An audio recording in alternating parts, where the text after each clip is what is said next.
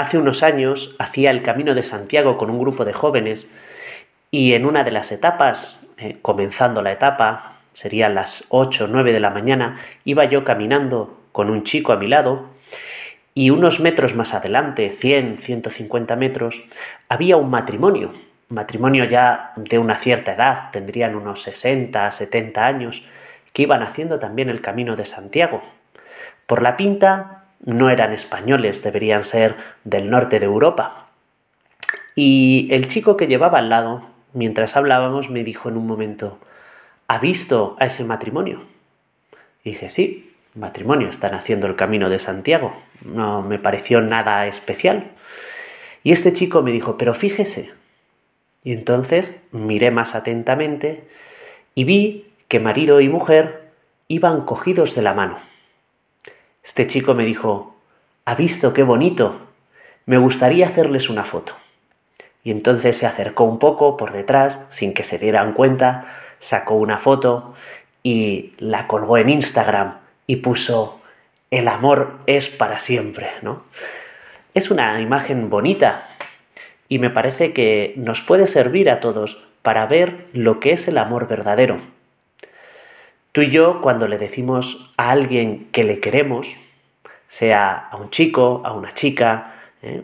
que nos hemos enamorado de él y le decimos te quiero, ¿eh? sea a Dios, porque me ha llamado a una vocación concreta, exclusiva, que requiere de mí todo, todo mi amor, y le he dicho a Dios, sí, te quiero de modo exclusivo.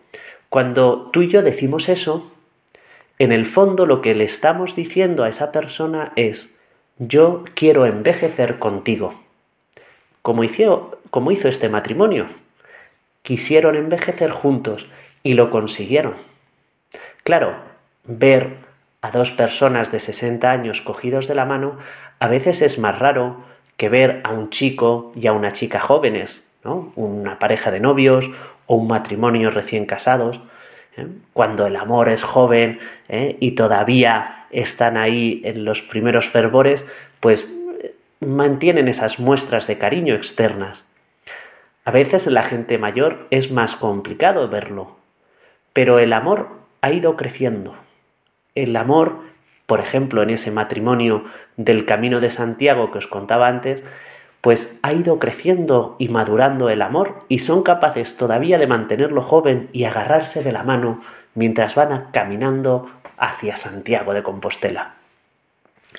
El amor es para siempre. ¿eh? Cuando, como decíamos, le decimos a alguien que le queremos, le estamos diciendo eso, yo quiero estar contigo para siempre incluso cuando seamos mayores y estemos enfermos, y yo te voy a cuidar. Y tú y yo, claro, no, no tenemos asegurado que el amor, ¿eh? cuando le decimos a alguien que le queremos, vayamos a ser capaces de mantenerlo para siempre. ¿Y qué podemos hacer? ¿Renunciar a que el amor sea para siempre? ¿Decirle a nuestra novia o a nuestro novio, mira, yo te voy a querer, pero a lo mejor dentro de un mes, mm, pues ya no te quiero y entonces ahí te quedas. Hombre, eso no es muy agradable escucharlo, ¿no? Uno cuando le dice a alguien te quiero, quiero que sea para siempre, voy a poner el empeño que sea así.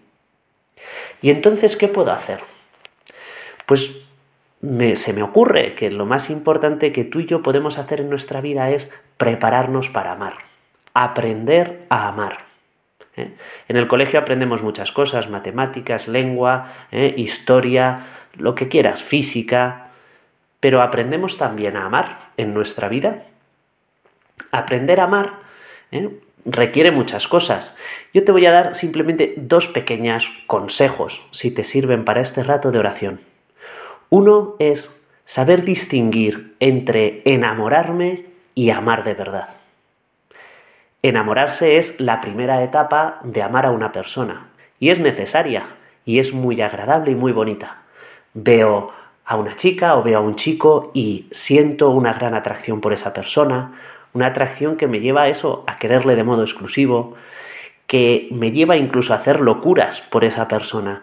Soy capaz de esperar el autobús mientras llueve por ir a su casa a verle soy capaz de, no sé, incluso de no merendar ese día porque no tengo tiempo, pero voy a estar con él o con ella. Soy capaz de muchas cosas cuando estoy enamorado. Pero el enamoramiento dura un tiempo y después se pasa. Después lo que queda es el amor. Y el amor quiere decir que soy capaz de buscar el bien de la otra persona, la felicidad de la otra persona, aunque eso a mí me cueste a veces. Soy capaz de volver, seguir esperando el autobús aunque llueva, no por mí, no por lo que siento, ¿eh? porque el enamoramiento yo sentía muchas cosas, sino porque a ella o a él le va a hacer felices, porque él o ella me necesitan, porque él o ella me quiere. Entonces soy capaz de amar ¿eh? y de prepararme para el amor para siempre. Tenemos modos de entrenarnos en esta capacidad de amar. Uno, ¿eh? pues es saber hacer cosas y descubrir las cosas que no me gustan, hacerlas por otras personas. Voy a ponerme a estudiar por mis padres. Voy a ir a ver a un amigo o a una amiga que me necesitan en este momento, aunque a mí no me apetezca. Voy a saber sacrificarme un poco en mi casa por mis hermanos o por mis hermanas. Eso es aprender a querer. Si aprendemos esas cosas en familia, con nuestros amigos, en el colegio, el día que nos enamoremos ¿eh? será maravilloso y cuando pase el enamoramiento seremos capaces de amar para siempre y acabar como ese matrimonio haciendo el camino de Santiago, ¿eh? cogidos de la mano de la persona a la que hemos elegido. ¿eh? Y si no, de Dios, si Dios nos llama a un camino exclusivo, también de saber ir cogidos de la mano de Dios ¿eh? fielmente hasta el final de la vida, enamorados hasta el final también de nuestra vocación. Pues así se lo podemos pedir a la Virgen. La Virgen siempre estuvo enamorada de Dios. Pues Madre nuestra, ayúdanos a también saber amar a las personas que tenemos a nuestro alrededor y a prepararnos para la fidelidad.